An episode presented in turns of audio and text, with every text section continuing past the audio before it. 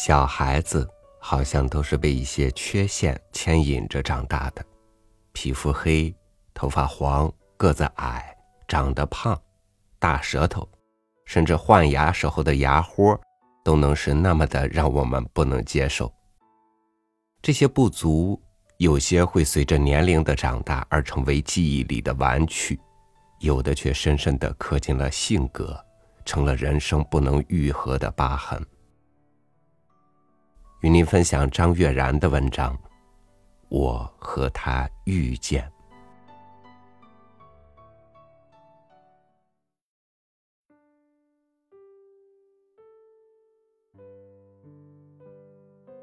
在富裕度假村，我和他遇见。我们玩牌，他输掉了身上所有的钱和首饰，甚至他的戴帽框子的眼镜。最后一次，我们赌讲一个发生在自己身上的故事。他又输了，勉为其难的开始说起他的故事。可我真后悔让他开始说这个故事，因为他实在太长了。我几次几乎睡着了，而清晨的夕光已经从这个空荡荡的俱乐部的圆拱形玻璃里照射进来。我在来势汹汹的睡意中，忽然意识到，自己一定赶不上这个早上的船离开这个热带小岛了。后来。我渐渐跌进了睡眠。不过没想到的是，在梦里，我又回到了童年。那里正在张灯结彩，像是过一个特别隆重的节日。我和所有的同伴一样，穿着花衣裳，站在老槐树下，数树上的灯笼。那个节日好长好长。从春天过到秋天，从眼底绯红到眼白浑浊。等那个节日过完，灯笼熄灭，人潮渐渐散去，我经过一座空空如也的大房子的时候，看到在紧锁的大门前，那个女人双手抱膝，不太舒服的坐在门口的台阶上。她还在说着那个故事。看不到尽头。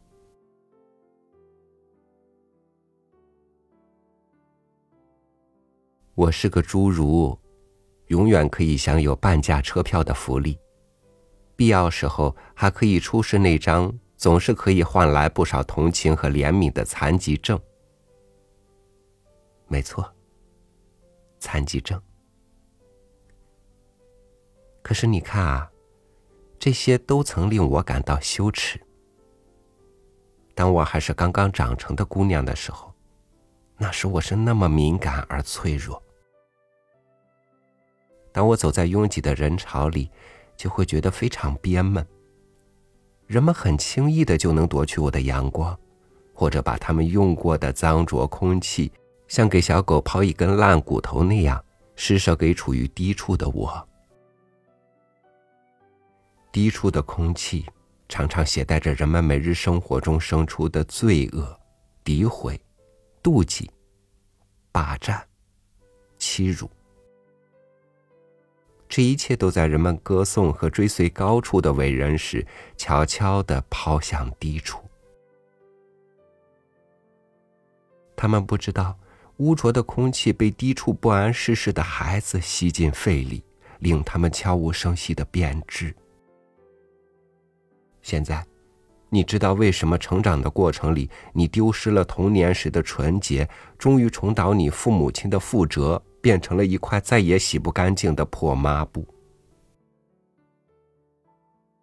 你是否觉得我在标榜自己的超脱和清醒？似乎因为身为侏儒，总是身在低处，一直持有弱者的身份，反而令我看得透彻明白，好似初世绝尘的高人。也许是吧。我没有尝试过长得高大。也许是我把你们高处的人生想得太复杂。其实来去不过几十年，高高低低，复杂亦或简单，只要习惯了便好。就像我，当我还是个小姑娘的时候，曾经因为侏儒这一异于常人的特殊身份，要死要活的。我那几年最好的光阴，好像都用在与这紧箍咒般强加于我的身份的反抗上。侏儒二字，像是一句诅咒。仅仅两个字，却足以牢牢的把我钉在最冰冷的砧板上。这两个字是打在我身上的印记，一种终生相伴的病。但我已经不再害怕。我向他臣服和妥协的时代已经过去了。他仿佛变成了一层被我褪去的皮，充满了连我都不再熟悉的气味。也许我应该把它挂起来晒干，待到排演皮影戏的时候，它就可以派上用场。而那时，我和我的侏儒的皮已经剥离，我们终于是单独的两个个体。这也是为什么我能给你们说这个故事，因为它是我那张褪去的皮，丢在从前的某个角落里。我讲出它，代表我来认领它。这样一切归于安和的事情，竟然并排等到我变得苍老，只是那样快，所有事都平息。我心已经止水了，我甚至不再需要姓名。这样，人们不会记着我，不会寻找我，不会缅怀我。好了，我们从最近说起吧。从我重新回到这个城市讲起，因为也许这是我的转折。我几乎以为我交到了绝好的好运。嗯，说起这次回来，真的是感慨万千呐。我见到了阿森的孩子，米米。果然不出我所料，他和我小时候的模样很像。不过幸运的是，他并不是侏儒，他的四肢很匀称，手长脚长，有迷人的比例。这个孩子转眼已经十岁半了，比我都高出一截。可我分明记得，我离开的时候，他还是一个像小南瓜那么大的婴儿。我只是抱过他一次，在他刚刚出生的时候，他生下来很瘦弱。比一般孩子都要瘦小，虽然医生明确表示他与一般孩子一样健康，可是我们家的人个个脸色难看，丝毫不能感到释然。他们非常害怕这是我的一个翻版。这种害怕令他们变得偏执和武断，他们一致认为我不应该接近他。仿佛侏儒症是一个可以像流行感冒一样可以传染的病。他们原本都视我为空气一般不存在的，然而忽然间，这个婴孩的出生却提醒了他们这个耻辱。他们忽然觉醒，对我充满怨怒。我没有再抱过米米，小孩长大只是转眼间的事。当我再想要抱他的时候，我却已经抱不起来了。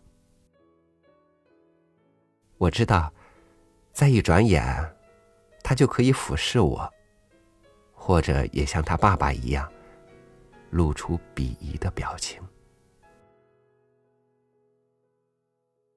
这样想来，我的离开倒是好的。一个侏儒作为亲戚，只会显得无能，丢尽家人的颜面。可是，如果这个侏儒是远方来的陌生人，那么他完全可以被想象成侏儒身负法力的精灵，亦或是曾经挽救公主的善良矮人。他很喜欢我，包括我简短的身材有时候忍不住好奇还会伸过来一根拇指碰一碰我的脸。我脸上突兀的皱纹把他弄糊涂了他只是觉得我很怪异好像没有了性别没有了年龄。明明是个有礼貌的好孩子却不知如何称呼我。只能你你的对着我画。老实说，我喜欢他这样叫，因为这样好像把我也当做孩子。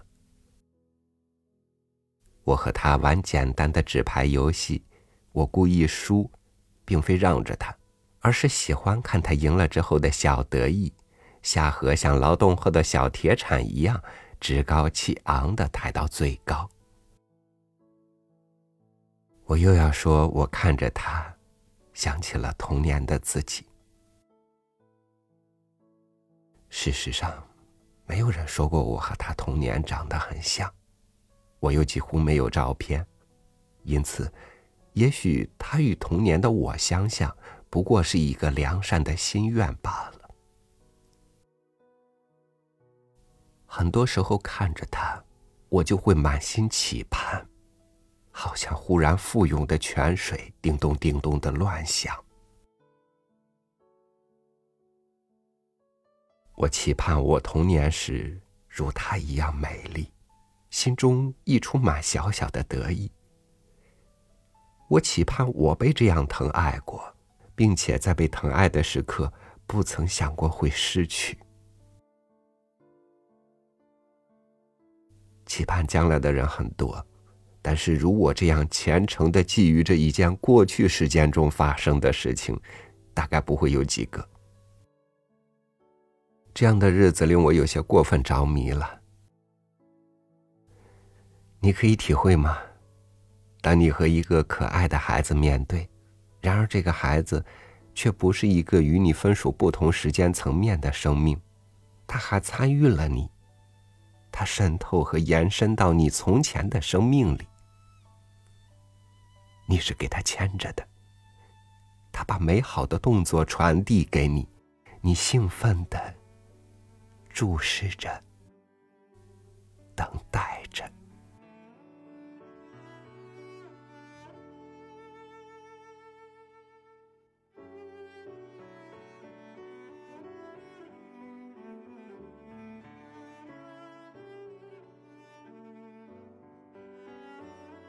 有时候，人会有一些不自知的不由自主，无形当中，你就像个提线木偶一样被左右了人生。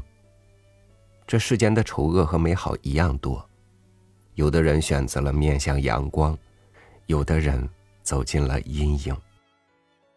勇敢面对自己，正视自己，接受自己，我知道不容易，但那是我们今生努力争取的。最重要的东西。感谢您收听我的分享，我是朝宇，祝您晚安，明天见。